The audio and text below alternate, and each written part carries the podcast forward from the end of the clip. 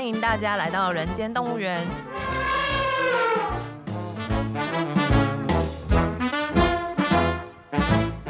这是燕世基为了编剧工作外出取材，访谈多年政治与企业幕僚的经验，并交流两个世代斜杠者的生活与想法。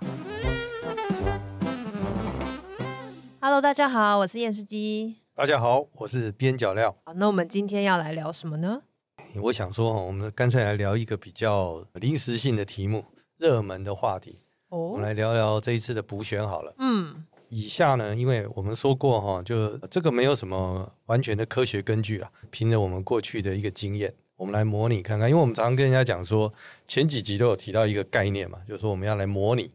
好，那它既然已经是一个结束的选举，那我们过去的经验，我们观察到这一场选举里头，我们觉得有没有什么东西可以值得提出来，让大家可以再来想想看的。嗯，你一开始知道这个补选的时候，嗯。一般在只要过去有一点点政治工作经验的，是只要一知道这补选的时候，通常心中就会先有一个假设，嗯，什么结果跟预期的结果？哦，对啊，而且这次南投补选我其实没有特别关注，是因为我就悲观的人这样子。对对对对，这这其实这是在某些时候，嗯，哦，我们在看待一场选举一开始啊，嗯哼。他都有共同的一个感受哦，就是说，哎，这应该是一个不容易的选举，尤其对蔡培慧来说，嗯，因为林明珍刚刚好担任过县长，才刚结束嘛，正热的时候，然后加上许淑华又刚好选上，积极镇南投市应该是林明珍县长他的本命区啊，所以这一开始看当然是一个很不容易的一场选战，对。是啊，是啊，所以我从一开始都觉得说，哎，好像不太需要去关注这件事，因为就是一个徒劳无功。对，就希望感觉 这一天的日子赶快从日历里头撕过去。对对对对对，就像那时候台北市的那个补选也是啊。那时候也都觉得啊，好像大家就是没什么希望的那种感觉。Okay, 所以，我们也是不经意的都透露出我们自己本身政治上的想象。哦，对。当然，今天我们不谈这件事啦，因为其实很多政治人物或者很多政论性的节目不断的在分析他对政治上的影响啊，或什么。因为有一个点哦，我常常觉得还蛮有趣的，就是这场选举选完的时候，我们很难再把时间回到当初。嗯，我们想想看哦。如果把时间回到当初，因为有一个讲法是说，这个选择的候选人不能只看民调，这句话在现在看是对的，可是，在几个月前来看，有没有谁可以不看民调来决定？你讲的民调是指说选战结果的预测的民调吗？呃，就是当初去提这个候选人的时候，不依照民调的这件事情，你看嘛，后面的人有很多人检讨的时候都会讲。政治的专业里头一定会讲，哎，那你不只看民调。可是有一个有趣的现象是，当时候在挑选林明真的时候，他是一个在民调上压倒性胜过蔡培慧的人，为什么不会挑选他？你指的是说选民不，不是选民，还是就是政党？因为为什么会提这个问题呢？嗯、因为哈那时候我记得在桃园选举的时候，民进党也提了林志坚市长。可在提林智坚市长，也是他在经过科学判断，他相信这是比较有机会的。那一定也是按照民调或按照趋势来决定了这个人选。其实没有一个人可以事后诸葛来提说啊，那个民调没有用，而忽略了这整个过程嘛。他在谈这件事情的时候，他去脉络了很多中间的过程，好像是当时一个结果决定的是不能只看民调。可是明明那时候林明溱出来的民调是胜过蔡培慧非常多的，哦，所以我不觉得这个决策不理性。老实讲，那当然中间过程中间发生了很多，包括有几个题目可以讨论。第一个就是一开始这个民调到底具不具有意义啊？十五趴的民调。第二件事情是说，哎，像我也有看到一种评论哦，他在提醒说，这整个过程其实攻击是最好的防御。第一个是蔡培慧哦，他当然不断的或蔡培慧的阵营。为什么我说蔡培慧阵营呢？哎，我们之后也可以来讨论这个有趣的题目哈。当然就会讲到说，哎，那你就是要不断的，其实林明溱应该对蔡培慧不可以踩手势，应该要不断的去攻击他，仿佛都好像有一个很简单的模式就可以解决所有的问题哈。我就是常常说，哎，这个其实他因为经历过了，他其实很好让所有的人都来模拟一件事，就是你要是林明溱，让你再来一次，你这个过程中间你会选择什么样的策略，或选择什么样的模式？那这就是我常常说，其实对于很多年轻人，你可以喜欢不喜欢，可以很情绪，但是有一件事情其实它是蛮有趣的，就是你回头重新咀嚼，重新咀嚼，你看蔡培慧，看李明珍，看整个的趋势，你搞不好重新模拟一次，你会有不一样的收获。哦，这大概是我在想说，哎，我们今天要不要来讨论一下这一个题目，来看看说，哎，我们两个曾经都有一点点的经验，其实它它没有完全的道理，因为它不是一个科学实证。但是拿我们的经验，我们到底可以从里头有没有看到一些稍稍不一样的内容啊？其实刚讲到这个民调的部分啊，嗯、我其实想到一个很怂的比喻，是，就是所谓的龟兔赛跑。啊，是是，是，我在想这个是不是还是有它的道理啦？虽然说这是一个很古早的寓言故事，但是是不是总是会在你领先很多的时候，你就会松懈？嗯，或许对李明珍来讲，他他可能从一开始就不把蔡培慧放在眼里嘛，就是他可能觉得不觉得这是个事，他躺着选都会赢，所以就没想到说，哎、欸，可能他就真的比较松懈，或者他没有跑那么勤，或者说他就放松了啦，放松了，没有那么的警惕，之后就真的被超过了，这样子被追上了。嗯，嗯，其实老实讲，我还蛮早认识黎明珍，我认识黎明珍的时候，是他在当积极镇长的时候。哎，我其实很喜欢讲他的故事。我老实说，哦，真的，真的，真的，林明珍他有两个故事是我印象非常深刻的。第一个故事是哦，哎，你不要小看积极车站，积极车站在那个年代里头被有印象的哦，它是最早让积极车站成为观光车站，就是那个旧车站复苏。嗯嗯，他是最早在做，他那时候在做积极镇的镇长。所以那是九二一之后嘛？哦，之前他就已经把它变成一个观光的景点这样。而且集集镇上那时候的观光的传奇，确实是在他积极任内一手打造的。那他非常非常的特别。我那时候我记得，因为后期的工作关系，我接触到他，然后他就带我们去看集集车站。然后他跟我讲了一个故事，我至今也都还记得。他跟我说：“哈，哎，我告诉你哦，我其实不是要打一个怀旧车站。”那我就会想，为什么你不是打怀旧车站？你不是就是旧车站、小车站把它复兴嘛？对啊。哎，他说他不是。他说为什么呢？因为这种支线的车站非常的多。今天是我第一个做，但是只要有别人做，例如后来有车城、有其他的车站，怀旧车站它就不会是最重要的一件事。那我就问他说：“那你到底在做什么？”我们的好奇嘛，哈。林明珍就告诉我说：“哈，我跟你讲，我想要做的是恋爱车站啊。”恋爱车站，爱情车站，爱情的车站，我就不懂。我说什么叫爱情的车站？他说：“你想象一件事，数学题。嗯嗯，其实很多事情是很科学的。他在讲说，你知道中部地区这个时间点上，要是有一万对的恋人，对，这一年哈，至少会有一万五千对的恋人来集集车站。他怎么算出来的？对对，我们也是，我们那时候愣了一下，想说，哎，一个镇长他会这样告诉我这件事情，他怎么计算的？他怎么想？他跟我说：“哈，你要晓得什么叫恋爱车站，就是你谈恋爱就一定要来的车站。这就是一个给情侣去的一个观光景点。而且中部地区的所有的情侣观光一定要来这里，一定要在吉吉车站留下一张照片。嗯，这是他的目标是是？他的目标。好，他把它设计。那为什么他设计这样呢？因为他不要做怀旧，怀旧会让所有人的怀旧市场会被区隔掉。是，他要做恋爱车站。那我就不懂。他就说，因为不管谁分手后。下一个恋人还是要来集集。其实那时候那一刹那之间，你一听了之后，你会觉得说：“哎，其实他是一个对于行销非常有想法的镇长。”对啊，没错，对对对。所以 这是我对林明珍第一次的印象。是。那老实讲哦，还有一个小故事。后来就发现说，你看他在经营这个地方，脚踏车啦，他其实真的也是按照恋爱车站的想象。我必须要说，我觉得他的想象是对的，他的方向是对的。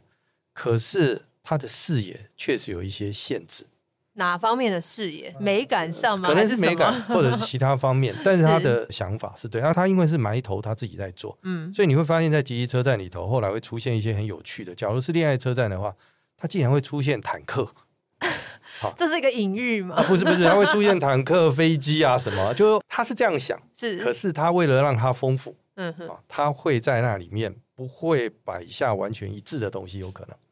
第二件事情是哈，我可以替林明珍县长哈挂个保证，他非常热爱恐龙，因为那个时候他不断的告诉我说，他一定要在这里放下几只大的恐龙。那时候也是愣了一下，想说哦，所以他其实会希望观光带动地方，但是他确实对那个车站却有他一派的想象。所以我们跟他合作最久的是他的镇长咖啡，因为他就是跟着那个恋爱车站的想象来走啊。第二件事情当然就是积极镇很常年的灯会。嗯哼，它是台湾少数哦，就除了那种中央在办的以外，地方的灯会里头，他非常常年在做。那这一件事情是我认识他的第一件事。第二件事情哈，其实是在灾后重建。你看过整个台湾的灾后重建，你仔细去注意一件事情：全台湾那时候的九一地震，地震之后哈，你只要有机会去看看那时候的照片，你会知道它其实全岛半岛不少的庙，你要是记得的话。那时候一个主画的标题是彰化的八卦山的大佛歪了，哦，对不对？它就是地震嘛，然后整个大佛歪了。那时候确实有一派的讲法在想说，哎，那要不要把那个歪的就留着，不要重建，像那个歪腰油桶一样？哎，对对对对对，歪的要。可是其实庙宇倒了之后要不要重建，这是民间信仰，是哪有多少的信徒可以接受？庙宇倒了不重建，让神歪在那里。嗯嗯。可是你看，这整个九二一地区里头，到现在二十年，它只剩下一个倒下来的庙——积极镇的武昌宫。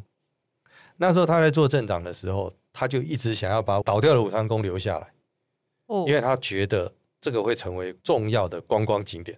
算是一个纪念吗？或者是说纪念碑的感觉？它有一点像这样子，但有趣的一件事情是说，碰到庙宇的民间信仰，你可以知道他在坚持这件事情里头，他的压力是大的，是因为很多人反对吗？一定会有很多人反对，嗯、所以每一个人都会觉得说，怎么会有庙？你把我弄成倒在这里，人家看来看庙会倒，对不对？怎么巩固这个信仰？哎，可是他那时候就相当的坚持。哦，他觉得庙应该留下来，因为最后会成为一个，哎，确实是啊。你看他几年下来之后，所有的庙宇啊、教堂全部复兴之后，全台湾唯一栋，你光光看到倒掉的遗迹就是集集武昌宫。那这就是我对他第二个印象，也就是说，他对于发展观光这件事情，或者是他曾经很有创意的，包括那时候旧有的集集车站，他不是一个完全没有想法的人。当然，我某个程度也讲，因为我后期又看到他希望在九九峰弄那个恐龙园，我心里就在想说：哦，我知道，我知道，他对恐龙的热爱真的是超乎寻常。他就不断的在思考他要做这件事。但某些时候，我必须承认哈，因为很多人不太了解他这些的过去。但是在我的某些看法里头，林县长确实是在他的能力范畴内，他是一个非常想做事而且有创意的人。当然，后来我才慢慢的发觉，他有一点埋头苦干，在他的世界里头，他想要做他想做的事。可是他似乎又不像其他的县市长，不断的向外寻求资源来帮他。所以我后来才听说，他好像很少向中央去要求去取得更多的资源来南投县。他大概想的就是，我想怎么建设南投，我想用我的方法。所以我就觉得说，南投可能就是他想象的一个他的画布。他希望怎么做他？其实回头再讲这样的一个人，然后做了几年，然后选举其实状况都不差，来提名他会不会错？我心中其实有个疑问呢，我从来没有觉得提名他是个错误，应该不会是错误吧？我觉得既然在地方有耕耘，然后你的民调又是好的，那这样子理性上来想的话，应该都不会觉得是一个错误吧？对。就很有趣哦，因为很多人也很多事后的分析啊，就是说啊，他那个过程里头讲了他的，包括政治献金跟小孩啦、政治铺路啦或什么。哎，我的好奇就有一个，那假如是我们，我们的产品是黎明溱的时候，我们怎么办？他的起始点看来他就是这样嘛，他一定具有某种特质，然后他做完县长，好，那当然很多人现事后来讲说，县长的优势也是包袱，其实他要讲的不是优势啊。他其实是要告诉所有人，那个县长的时间反而成为他的包袱。我的模拟的题目就有点有趣啦，就是说，那我们来想想看，假如今天林明真落在我们的手上，就是说，我们必须来替他做一个人设，做一个什么？那他到底要怎么做？对，他有没有办法经过这样的一个模式改变他后来的结果？那个时候我才想说，哎，要不要抛出这个热腾腾的题目来，大家彼此想一下，脑力激荡一下这个部分，呢。一般来说，哈，电影里面是这样演啊，我不晓得实际上我在猜测，实物上应该也是这样做，就是说核心幕僚啊，比如说我现在接一个选举，好了，我帮某人辅选，然后核心幕僚要做的第一件事，其实就是找征信社去查自己的候选人。对，这个实物上是真的这样做吗，因为我从来没有接近到这么核心的地方，所以我不太了解。就算没有查，都会认真的问问看。嗯，因为我们必须诚实，这是第一件事情。第二件事情是。我也常常在讲，当你要包装这个人的时候，你不可以违心。所以不能违心，是你理解了他以后，你综合到最后的结果，你仍旧要相信你是会支持他的。嗯哼，那你才有办法去替他做后面的策划，否则他一定会有问题。选举不会有一种状况是那个候选人你非常讨厌，嗯，然后你要去做他的化妆师，嗯哼，最后回到家告诉我一句话说。哎呀，就一份工作。我告诉你，你要是有这样的幕僚哦，赶快离开，因为他是非常困难的一件事，啊、所以他也要了解他嘛。对对，对，所以如果是一开始就都有诚实，假设我们是幕僚，然后我就一开始我就知道说他可能有哪一些问题的话，所以现在要做的第一件事情应该是说去评估这个丑闻吧，我们可以这样讲嘛，就是说这个丑闻对他的伤害，或者说对这个选举的伤害有多大嘛？我倒没有觉得林明溱，呃，例如，因为他用他选举补助款买房子给小孩，或者是用他的选举补助款付小孩的薪资，然后给小孩一个身份叫做县长特助。其实他在这整个叙事的过程中，这都是事实，一个既定的事实。那既定的事实，假如觉得他已经是个丑闻的时候，其实他几乎都快没解。但是他假如是可疑，还是在一个可疑的范畴内。什么叫可疑？可疑就是双方会有不同的叙事，让这件事情产生不一样的结构嘛？对，所以我倒觉得他的这件事情产生的时候，他就是一个事。那只是说，作为他的幕僚或者作为他的本人，他怎么面对这件事情？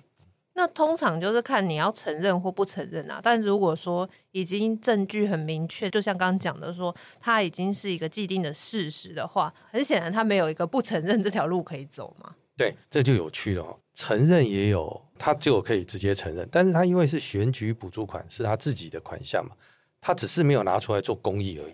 那他照顾他自己的家人，他作为一个父亲，他是 OK 的。作为一个县长，某些可以。所以呢，他搞不好应该在选举的过程中间，让人家看到他是一个合格，或者是一个很忧心、很期待望子成龙的父亲。因为一个望子成龙的父亲，跟所有的人对于父亲对小孩的感觉是对的。第二个，他可能必须去承认的是，哎，我这个东西急切了一点，太急切的想要当好父亲这件事吗？还是说，对对对，就是我作为一个父亲，但其实我常会觉得哦，这个年代可能跟以前还有一点点不太一样的是，你不可能把有过去的历史说成没有，但是你可以去承认你是做了些什么。但他某些东西跟社会的观感抵触的时候，这个部分你可以调整，或者你也承认这个部分里头你做的过多了。我觉得这个社会其实在某些程度里头还是可以理解一下这个情况的。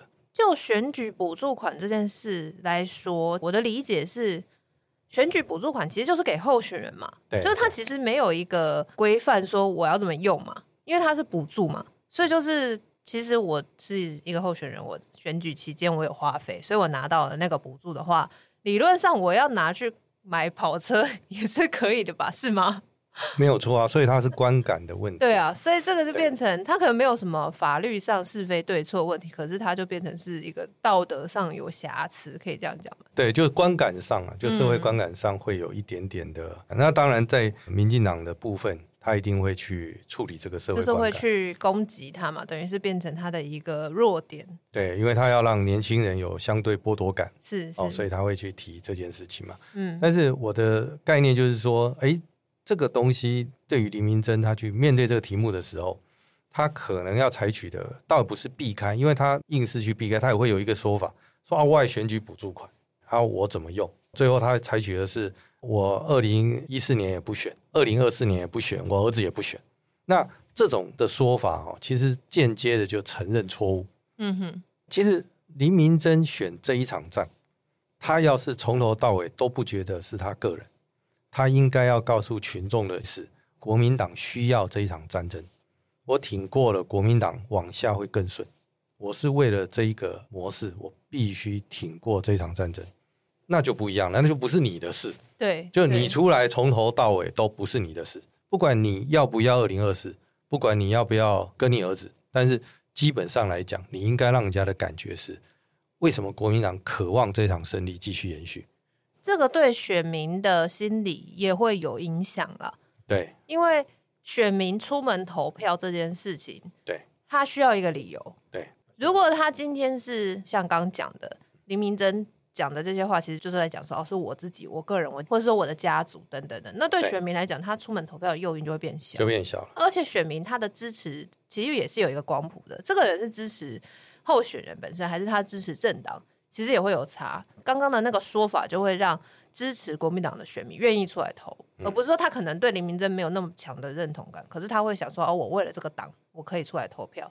所以他的票数就会变多嘛？对，第二个他也会为他只有九个月的任期赋予不一样的意义。是是，就是说这九个月的任期，当然不是因为我要怎样，我二零二四又不选，我儿子也不选。可是这些谈不的一件事情是没有愿景。对，我们不要负面表述，大家都会这样讲。哎、对对对对，他行销上面、政治上面，对对对。所以我那时候，其实他在讲的时候，我突然出现了一个画面，就是以前我记得看刘德华演了一个电影《霸王卸甲》。对不对？他不卸甲，对不对？他穿起那个东西，什么东西我没有看过，在讲什么？啊、你，你不晓得吗？我不晓得。他就在写赵子龙的故事了。他演赵子龙，他演赵子龙。那我讲的是那个画面，就是打到后来一个最后的老臣，他重新披上盔甲坐在那。嗯哼。对，其实我觉得林明珍要叙述的故事好像是这样，也就是说，嗯、为什么这场战役的重要？因为国民党经不起，因为他还在上升，但升的程度还不够。他不容许有一场战役，所以他必须在他最后一刻再穿上那个服装，拍了个照片，告诉人家说，这场战争我必须把它打完。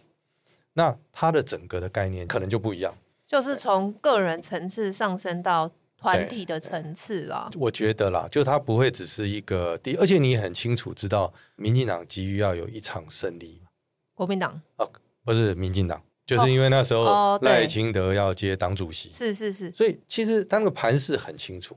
当然，你也可能他所谓的轻忽，只有轻忽一件事，你觉得不那么容易啦，就是怎么可能？嗯，对不对？他们其实最大的问题就是怎么可能？我那个盘怎么算？十几趴哎，慢慢花，怎么可能会是这样？那第二件事情是哦，他拿过去赢蔡培慧的经验来想这件事。蔡培慧我也认得，我觉得他的可爱是一件事。我常常很喜欢跟人家讲他的故事。你要晓得，他那时候从不分区立委，其实不分区立委做完，可以回学校继续做教授。他不是，他是毅然决然决定要投入政治。南投是他的家乡，所以他从头到尾，而且他相信行政，他相信行政可以改变，监督可以，但是力道就是相对于弱，所以他很确定他要回去。那他回去当然是回他故乡选，所以。你知道他哪时候宣布参选？其实民进党多推蔡培慧这样的人选，他会让人家相信这个政党的想法有点不同。为什么？蔡培慧要选南投，那时候要跟马文君竞选的时候，他是先不分区，他是第一个不分区哦，跳出来要选区域的。哪个时间点上，其实民进党声势最弱的时候。我知道的时候，我就觉得说，怎么会有人挑这时间点？可是你发现说，他挑这时间点，就有一件事，他的意志。他相信他要回去的这件事情，他就决定了。按照最常理的政治判断，我们人最常喜欢讲政治判断，就是算计啦。啊、听起来就像算计。政治就是这样嘛，就是啊，你不懂啦，他不应该这样啊。啊，你怎么一个人没有地方基础，你就要回去啊？马文君是谁？马文君是连我看到我都不好意思 挑战他的人，就他决定要回去。所以其实多数人不会觉得他会容易选这场战。马文君那场选举他是输的。接着他很清楚，所以他就挑战县长许淑华。那时候的县长是许淑华嘛？其实他算选的好不好？我觉得算不差。以一个没有地方组织的人，啊，选到那样，而且在民进党气势弱的时候，所以我常常会觉得他所遇到的战争，其实就是那个环境分析起来对他都是不利的。可是，哎，他就是有这个意志。我印象也很深刻。那时候他决定要不要再投入选举，其实他真的累了，而且他不是一个家里有背景。所以对他来讲的财务压力也真的是大的。那当然，后来他还是毅然决然要选择从乌溪线选到浊水溪。我记得我们两个打电话的时候，互相讲的时候，我实在忍不住告诉他讲说：“我说好吧，把他选完好了，因为整个民进党的历史里头，没有一个人像你一样打过三个魔王，打过三个魔王输也是赢，也就是说，光挑战魔丸这件事啊就很不容易。是，我就跟他说，可是你要先讲哦，这一次输了，不要再碰政治，就人生就这样子，就他决定要做这件事。”好每一个人在看到他这个过程里头，你看他这样的一个挑战，无论他再怎么的辛苦，都不容易。从许淑华到马文君，所以他其实给那时候的林明珍本来就相信这个结构，嗯，结构就是长这样，你是不太可能这么短期间能够赢。可是我觉得大家忘了分析另外一个环境。蔡培慧选的这两次选举有一个特色是，其实中央没有人能救得了他，嗯，他是一个人去打许淑华。一个人去打马文君，其实中央有这么多的战场，他必须要让每个候选人自己去处理自己的战场。所以你现在看到蔡培慧的结构是他以前选举没有的结构。什么叫没有的结构？他去打马文君的时候，要质疑马文君的可能是他自己，要打空战的也是他自己，打陆军的也是他自己。每一个他的战场都长这个样子，是因为资源的关系吗？不是，所以我很喜欢聊侧翼这件事。是。你不可能有一场战争从头到尾都叫做御驾亲征呐。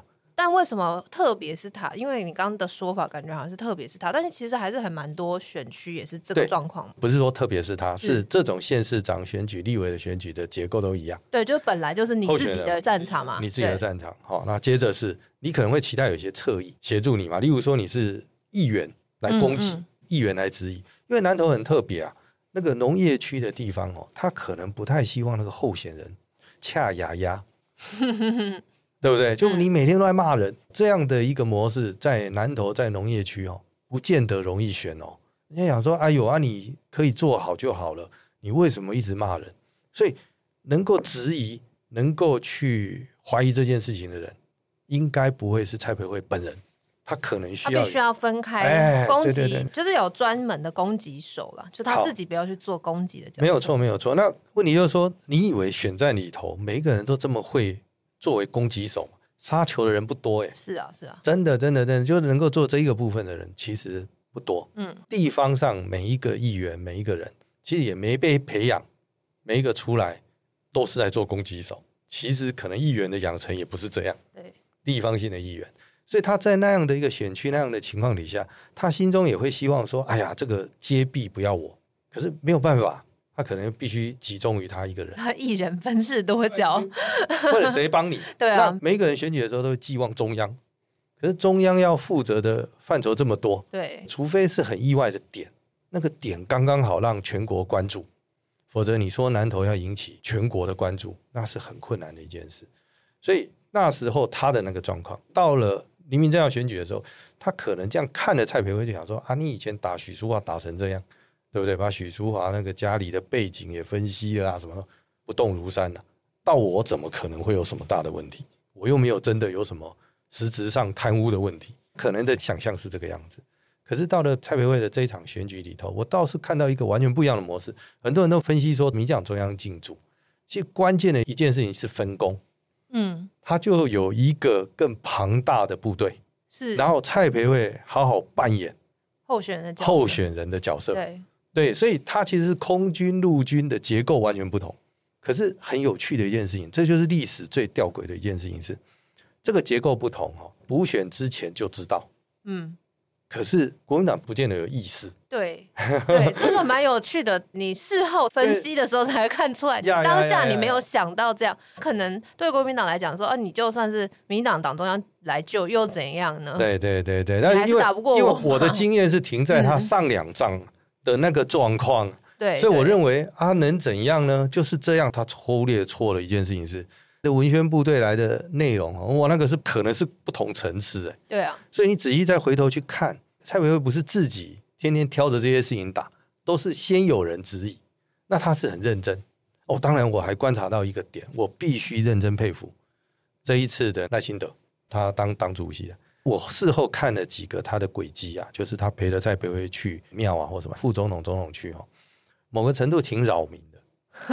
因为要维安嘛，他有维安什么的。可是你在这次南投选举里头没有听到这件事，表示他的整个行程是低调的，是降低了对地方的干扰的干扰。所以这个就有意思，就是说我们没有常常看到说他跑了哪个庙啊，然后就有一个讯息，没有哎、欸，没有没有没有，就他就这样陪着陪会好几个庙，十几个庙，一个一个小庙哦去走，所以他不干扰地方，又很符合。其实民众在后选举，就是立委选完之后，搞不好对政治整个非常的能感，很讨厌。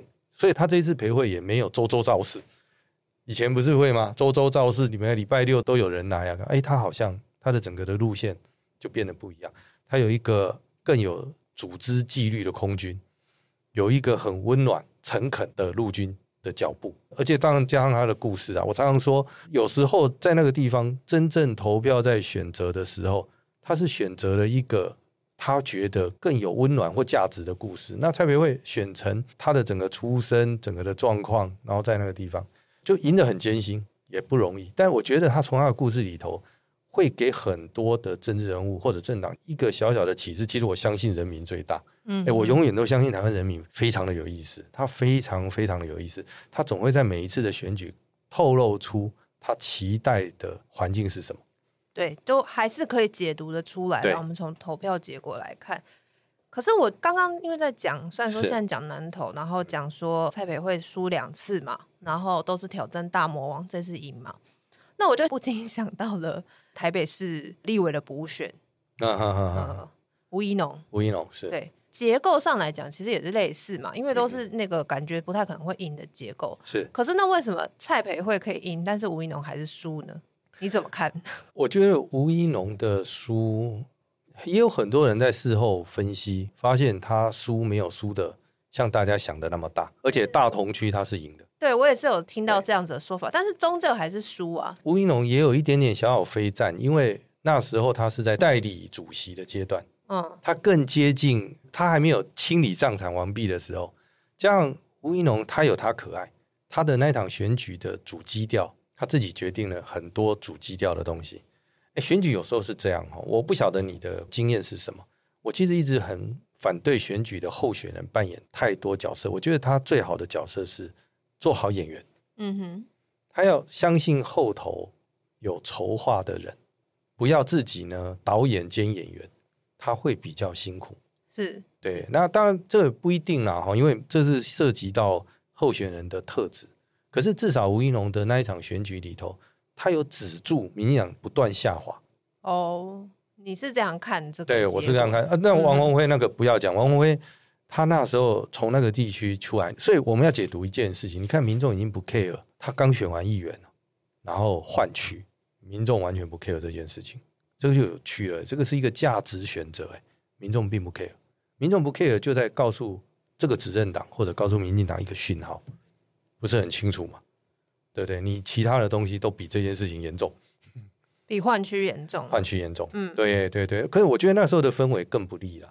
嗯，哎，相对来讲更为不利，因为刚选完嘛，所以而且他也在荆棘之地，我们所有的情绪、所有的概念都还散播在台北的天空。嗯哼，其实南投哦，很多的讯号到南投是要一点时间的。对，就是台北与非台北，都会与非都会，可能它还是有一个。气氛上面、情绪上面的一个递减吗？还是怎么样？对对对，他确实是，当然也包括林明珍跟蔡培慧不一样的一个概念。其实蔡培慧不算年轻哎，对啊，他也五十几岁嘛。那当然林明珍，感谢林明珍嘛，因为林明珍比他更老，所以会显得年轻。他是相对年轻，是是，对。所以我一直觉得说，我刚刚为什么会提林明珍的前两个故事？其实林明珍生命是有一种东西，它叫经典。嗯哼，我就想到了一个人家那个商业上最喜欢讲的，就可口可乐跟百事可乐经典款，这样吗？就是说，哎、欸，你可以老，但你某个时候要告诉人家我是经典。那我的经典来自哪里？所以其实老它也可以被包装，或者说我们要怎么样去诠释这个老？所以其实啊，这样有一点岔题，不过反正我们就讲到选举嘛，就继续往下讲。像是台北市长选举的时候，陈时中其实他也必须要去面对，就是他的老的这个问题。但我觉得好像在选举上面没有被处理到。对，因为他面对的是黄珊珊跟蒋万安嘛，嗯、所以当三个人站在一起的时候，他其实他的老是会被凸显出来的。是可是整个选战里面，并没有去处理到我们怎么样去诠释陈时中的老，因为老他有不同的解释嘛，就是老你当然可以说啊，你就是衰老啊、残破啊、跟不上时代啊、古板啊等等。可是你就像刚刚提到的经典款这件事，就是老也可以被解释为是有经验嘛。对，然后或者说我比较稳定，因为我已经年纪比较大，我不会很激动之类的，就是它也有它的正面的意义在。可是当我们没有去诠释这一件事情的时候，它就很容易被当那个解释权落在对手手上的时候，他就可以直接拿这个来攻击你。嗯，但也可能是当时候面临他老，应该是这样讲，就是说，当你觉得一件事情，就像我们刚才讲，好，我们回头来讲黎明镇。我突然想了一件事，为什么我在讲他的恐龙？你想想看哦，他从那时候积极镇长，他就喜欢恐龙。哎，喜欢恐龙是很多人从小的经验。我其实也蛮喜欢恐龙。对对对，从小的经验，哦，他可能从慢慢大的时候，谁不喜欢恐龙啊？不不不，他喜欢恐龙。然后你看过他的生命有修正哦，他后来的九九峰那个地方，他没有弄成恐龙园区，他弄成什么动物园？他还是有摆了几个恐龙。他有梦想，但他梦想跟现实之间，他有参考。他有修正，他有完成，他搞不好有一个机会让年轻人知道，我跟你一样有梦。我在梦的过程当中，我没有放弃过。他可以修正，不能没有被完成，所以他慢慢的变成怎么样？黎明真让他的梦想在南投，在那那。哎，搞不好每一个年轻人一看说，哦，原来你跟我一样，一样的这件事情跟年纪无关。所以陈时中那时候，我其实一直觉得他有一点我小小的可惜，老是觉得他在闪过很多决策的挣扎，他比谁都有资格谈这些挣扎。是啊，在那一刻我赌了，我只能赌。哎，你不要小看赌这个字，赌这个字就代表，哎，这个就是年轻人，不能大家都散了，老年人才散，老年人才放下。只有那种人，他在那一刻他必须选择，我要抉择。我在抉择的过程里头，我跟你一样，我赌了，我还说哈全部，我承认我这个赌没有，我战场就清，我清完战场我就下一步，我就想说我在看城市中，好像在看一场战役，一个人带着这个大部队往前走。他可以输，他可以输一场战役，不会输整场战争呢。他好像在做这件事，到后来没有让我有感觉，他像是个王者。对，就是很多人也都这样讲。陈时中在当卫福部长或者在当防疫指挥官，所呈现出来的形象或给人的感觉，跟他在当台北市长候选人的时候，其实是差蛮多的嘛，是不一样的嘛。对，但我当然不晓得是不是幕僚设定的问题，但你要问我说他的年轻。代表是什么？其实是年轻萃取出来的某种精神，就在那一刻，我愿意赌，而且我赌全部。嗯、我知道我赌没过之后会有人牺牲，所以你看到我永远的态度，我回头看我的人民，我都知道我每一步，对不对？你你会流泪的，对啊，对啊，因为你不可能让全部的人都没有事，但是你知道每一个过程当中，你一定让伤害降到最少，所以你对人的态度永远像他那么的温暖，他就合理了。是它的温暖是合理的，而且它是真的温暖，对人的那个温暖是有的。它所呈现出来的就是他在某个决策里头的果断，但是那个果断之后的受伤，他会流泪，就是那个背后还是有挣扎和痛苦。当然，那这真实嘛？因为每一个人人生都要有挣扎跟痛苦。嗯，如果不能我们就选个神嘛。那我不认为这个年代会有这个机会。这个年代选的人哈，呃，我们都相信，就是这个年代看的人应该越真实越有可能。所以不要害怕真实。我个人也是蛮相信真实这件事。虽然说我们都在讲包装包装，可是我觉得包装其实是你选择一个诠释的角度，而不是叫你去扮演一个就是你不是的人嘛。就是有机会提醒那个年轻人，那就是你在想这件事，他还是要真呐。对啊，你不可能让那个东西不去存在。是，你可以诠释它，你可以为自己辩护。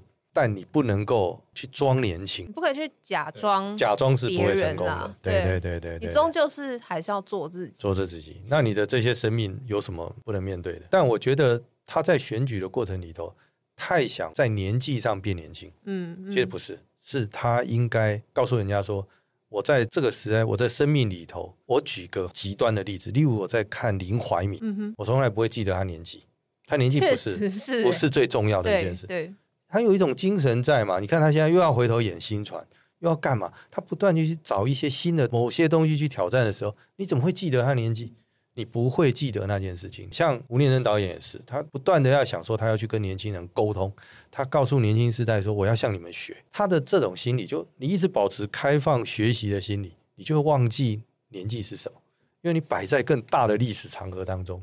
所以我的看法是这样，就是我一直觉得李明珍老师说了，每一个人这样就三笑他年纪什么。可是我真的回头去看看他的历史，我觉得，哎，他有些东西是真的可爱的，只是在那个整个过程当中，没有人好像没有人替他去想，他讲不出他从以前到后来，你看他从积极镇的小车站一路走到他那个，我真的是觉得。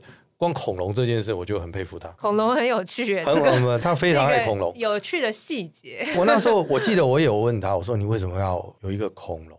他那时候也是跟我回答，他说恐龙是每一个人心中都喜欢的。只是我没有追问他一件事，那跟恋爱车站有什么关系？可能他觉得情侣也会喜欢跟恐龙合照吧？呃，没有，我觉得没有，因为政治人物都会有野心，他可能也在他内在的世界里头哈，虽然是这样想，可他不像商业哈，可以就这样，他就希望再讨好更多的人。嗯，想说啊，不然我再加一下恐龙，亲子也会来，哦，谁也会来，哦，这样可能或许是这样。我其实从他恐龙到九九峰有一个动物园的时候，我也觉得，哎，这个人。还蛮坚持的。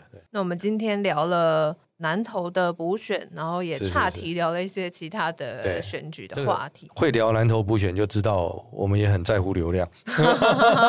也没有啦，不过我我觉得他因为他新鲜，哎，这两个人又刚刚好在我过去的工作里头有小小的接触。对，我们不是去评断，我常常会觉得说，就是换位啦。你去换成是他，换成是他的幕僚，你觉得啊，或者是我们重新来看，一定不会那么简化。哦，什么大军压阵？其实它简化到只有形容词或者名词的时候，他都会忽略了很多他细微人民在乎的细节。那我自己比较喜欢的结论是做自己，哎，对，做真实的自己，做真实的自己。我觉得电视机讲这个是非常好，就是说，我认为往下，因为这个数位时代，你怎么可能不在数位留下任何痕迹？对不对？对啊，所以。基本上来讲，不要害怕这些痕迹，嗯，而是留下的痕迹里头，你要叙述出一个合情理跟合于你自己相信的故事，属于你自己的故事。是是。那我们今天节目就到这边喽，那我们下次再见。谢谢大家，下次见，拜拜，拜拜。